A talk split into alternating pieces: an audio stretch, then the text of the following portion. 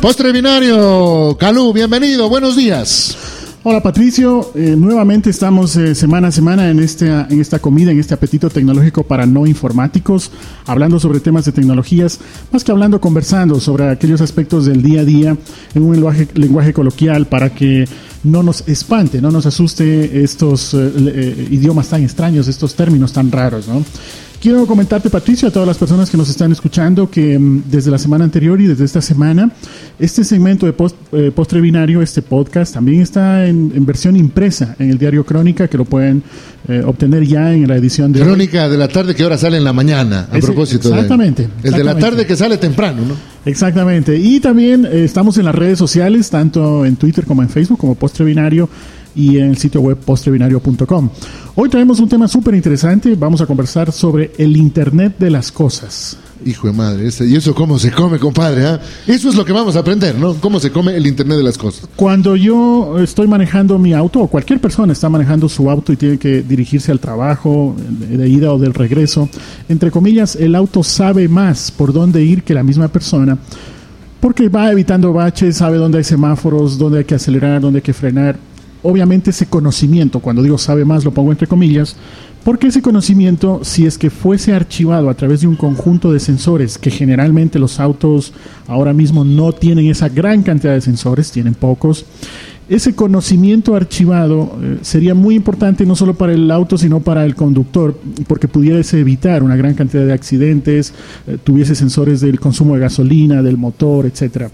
Ahora la velocidad, que se, que, se, que se frene solito cuando se pase más de 50, por ejemplo. Entonces imaginemos que todos esos sensores, toda esa data, toda esa información se va archivando en una especie de mini computadora de a bordo del vehículo donde ah, después de que llega a la casa en la noche, esa información a su vez se descarga en, en otro servidor que está en, la, en, el servidor de la casa y que a su vez ese servidor de la casa, sigo imaginando, sigo elucubrando, también tiene eh, eh, sensores sobre temperatura de la casa, sobre qué puertas se han abierto, se han cerrado, a su vez qué tipo de... Lo que antes veíamos en películas ahora se puede hacer realidad, en otras palabras, ¿no? Sí, y cada vez se va mm, como capilarizando más toda esa sensibilidad, todas esas, todos esos parámetros que los sensores van detectando, inclusive eh, intentos de no, no consentidos, obviamente, de, ¿Podría, poner un ejemplo, un ejemplo simplón para para más o menos darnos cuenta. Ah, hoy hay las, las famosísimas ventanas de vidrio que uno llega y ¡pac! ya se abren, ¿no?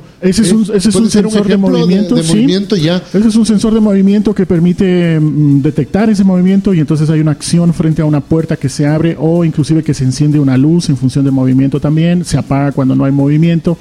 Pero más allá de esos sensores, lo que intento transmitir es de que vamos a suponer que empezamos a censar, no es un verbo adecuado, vamos a censar todos los registros de la casa, inclusive ya no a nivel solo de la casa, sino de su componentes de esa casa, que el, refrigerador de nuestra casa también tiene sensores, donde no solo está sensando la temperatura, sino cada producto, si yo tengo una manzana dentro del refrigerador, tiene una etiqueta que a su vez le, avisa a ese mini computador de la casa cuando ya se va a podrir. Exacto, cuando hay que comerla ya hoy noche. Eh, exactamente. A carajo.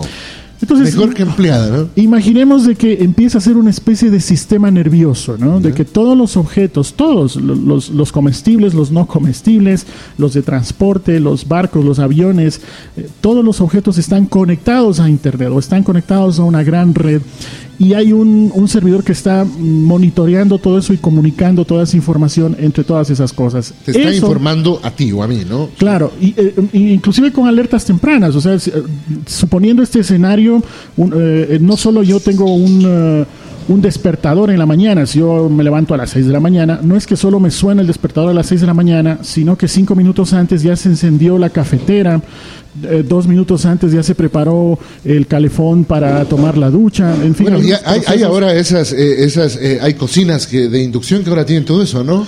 Tableros que dejas porque se prende cuarto de hora antes de tu bajar, ya se prende la hornilla y la leche llega ya a punto. Eh, eso existe en este momento, ¿no? Sí, sí, entonces la idea es de que este tipo de Internet de las cosas vaya creciendo cada vez más. No habría inclusive, estoy pensando en un escenario ideal, no había la posibilidad de robos, porque los objetos todos estarían geoposicionados con unas coordenadas de latitud y longitud, eh, no habría productos caducados, en fin, habría una gran ¿Y ¿a qué, se dedicarían los ladrones entonces, Calupo? Habría que ver eh, qué otro tipo de tecnología usan, porque inclusive ni los paquetes que enviamos por correo convencional tampoco se perderían, porque si están etiquetados con algún tipo de tecnología, se los pudiese localizar. ¿Esto, ¿esto es presente o es futuro? Yo diría que está en la mitad. Hay, hay algunas cosas que ya podemos eh, ver que son tangibles, que efectivamente ya están sucediendo, que, que podemos disfrutar de algún tipo de tecnología y otras que van a abrir más adelante hasta que se vayan mm, posicionando, que se vayan usando algún tipo de protocolos, que es lo que vamos a hablar hoy. Pero más o menos este escenario, un poco real, un poco virtual, un poco pero, pero que va cabalgando, ¿no? Ese escenario sería el famoso Internet de las cosas. Entonces ya hemos visto de que este sistema nervioso se va a ir expandiendo, van a, van a haber más productos, van a haber más servicios en torno a este tipo de tecnología y esto se va a ir expandiendo. La, hay muchas críticas a favor y en contra de este tipo de escenario porque sin duda va a cambiar mucho más de lo que ha cambiado Internet en nuestras vidas. Y para eso yo he querido invitar a Fernando Villagómez, que Fernando ahora mismo está trabajando en, en Telefónica del Ecuador. Eh, quiero darle los buenos días a Fernando y que de alguna manera nos diga, Fernando, cuáles son como estas críticas a favor y en contra. ¿Qué, qué, qué temas tú le ves para el Internet de las Cosas? Adelante, Fernando. Hola, Carlos, ¿cómo estás? Buenos días con todos. Es muy interesante lo que decías hace un momento y definitivamente desde Movistar estamos impulsando el Internet de las Cosas. Ahora, muchos de los escenarios que tú comentabas hace un momento ya son parte de nuestra vida, de nuestra vida diaria. O sea, nuestros vehículos ya recogen mucha información y la remiten a algún punto en el Internet para que otra persona tenga conocimiento del kilometraje, tenga conocimiento de la, cantidad de gasolina que tienes en el auto, tenga conocimiento de por dónde vas, cuáles son tus ánimos, de tus hábitos de manejo. Ahora sí mismo estamos pensando en, en, futuros, en que qué pasaría si es que tu auto te pudiera avisar que, se, que le están robando.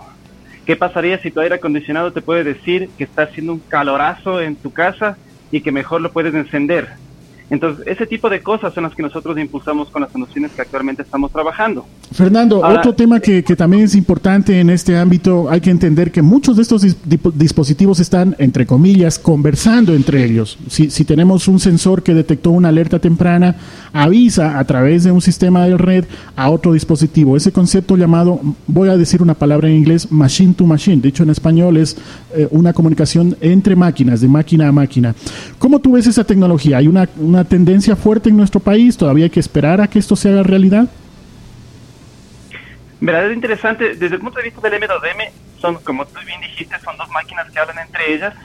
Y esa tecnología lleva en el país, digamos, su, su, nacimiento fue en el 2006 más o menos, cuando empezamos con productos de este tipo. Hoy en día cada vez más empresas que conversan con nosotros se dan cuenta de que utilizando estas soluciones pueden lograr eficiencias en la forma en que sus operaciones funcionan.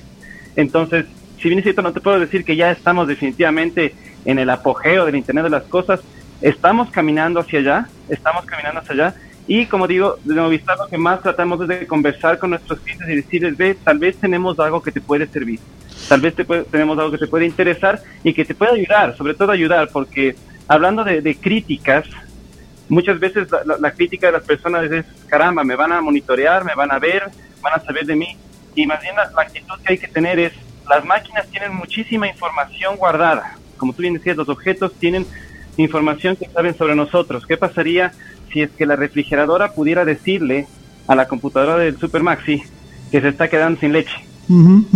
Madre, madre bendita, ¿no? Como tener vaca en casa, hombre. Exacto, y la computadora del centro del, del, del supermercado te manda a ti un correo diciéndote hay tres litros de leche listos, desea que sean enviados. Tú pones aceptar y se envía a tu casa. A ver, a ver expliquémonos un poquito más. Eh, eh, ¿Cómo, cómo, cómo? Eh, en el momento en que hay esa necesidad de algún producto, en este caso la leche, Fernando comentaba de que automáticamente se envía un correo electrónico al proveedor el proveedor te dice, ok, en tantos minutos ese, ese producto, pues de la leche o cual otro, va a estar en la puerta de tu casa. Y si tienes algún otro producto que te falta. Bueno, aquí vendría la pregunta, y bueno, ¿y para qué pelea, y, de qué pelearían las parejas en la casa? Pues Fernando. Habría que inventarse otros motivos. Habría que inventarse otros motivos de pelea en casa.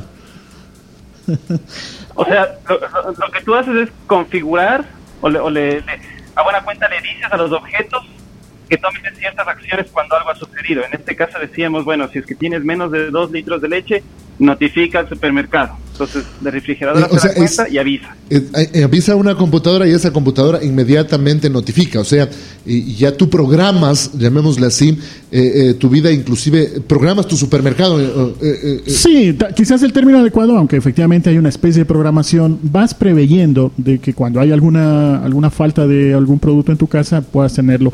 De todas maneras, esta aplicación que bien lo ha comentado Fernando es una en el ámbito doméstico. Recordemos, está en creación o esto ya está aplicándose, Calú, en algún lado? En algunos casos hay en, base, en, fase, perdón, en fase beta, o sea, se está probando en algunos casos, poco a poco eso se irá comercializando cada vez más, pero lo que yo también quiero recordar, y Fernando también lo ha dicho, es de que estas aplicaciones no son para el ámbito doméstico únicamente. Podemos hablar del ámbito industrial o empresarial, como bien lo decía Fernando. Eh, vamos a poner algo un poco, llamémosle, no, no tan, eh, eh, porque suena un poco como, como como a pereza, a vaguería este tema, hasta irse acostumbrando con el asunto. Es cuando, cuando salió el control remoto, ¿no? Exactamente. Pero hablemosle, por ejemplo, en el ámbito de la construcción, creo que sería, por ejemplo, eh, eh, eh, le quedan cinco sacos de cemento y ya avisa la computadora y manda a, Cementos Guapán y Guapán le trae y no se para y la gente no pierde el tiempo de trabajo. Podría ser como un poco más eh, eh, esa es, otra aplicación. De hecho, hay algunas aplicaciones que no hemos nombrado ahora con su término adecuado, pero cuando hablábamos de esta casa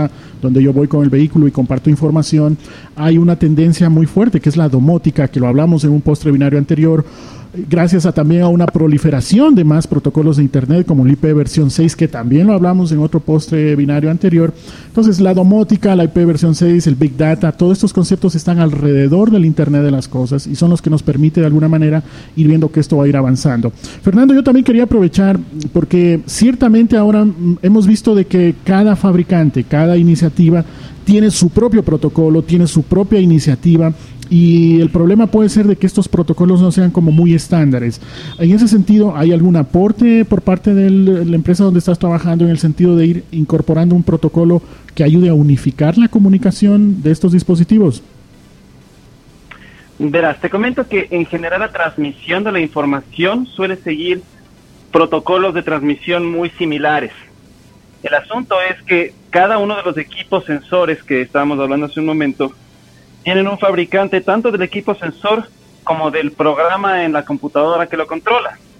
Y el asunto es que los fabricantes les interesa que estos sistemas sean cerrados, algo así como lo que hizo Apple con el, con el iPod y el iTunes. Entonces son, son sistemas que están diseñados para hablar exclusivamente con su equipo y nadie más.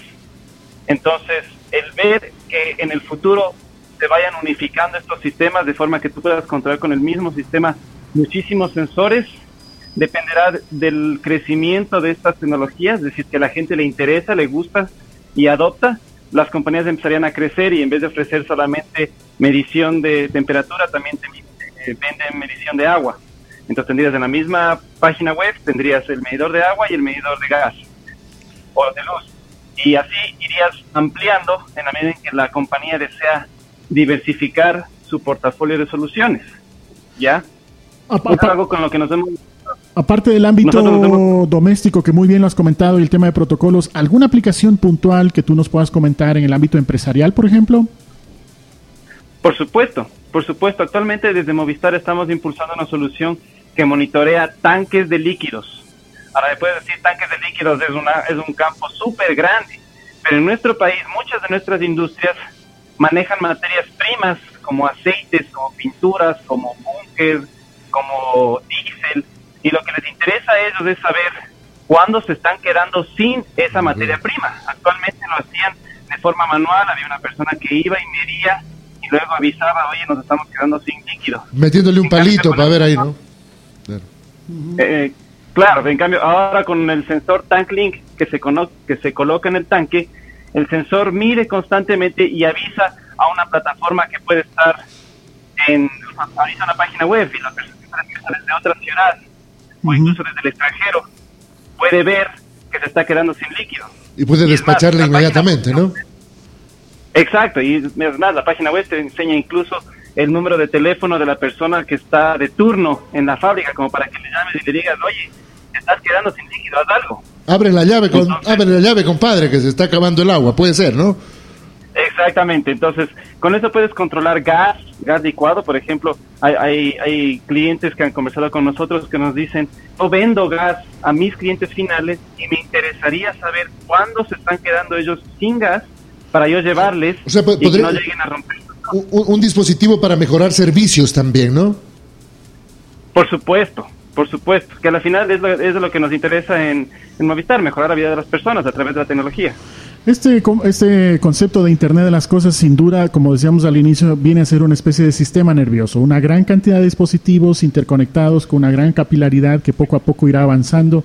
Y eh, hemos hablado de estándares, hemos hablado de protocolos, hemos hablado de aplicaciones concretas, no solo virtuales, sino reales, que Fernando también nos ha aportado.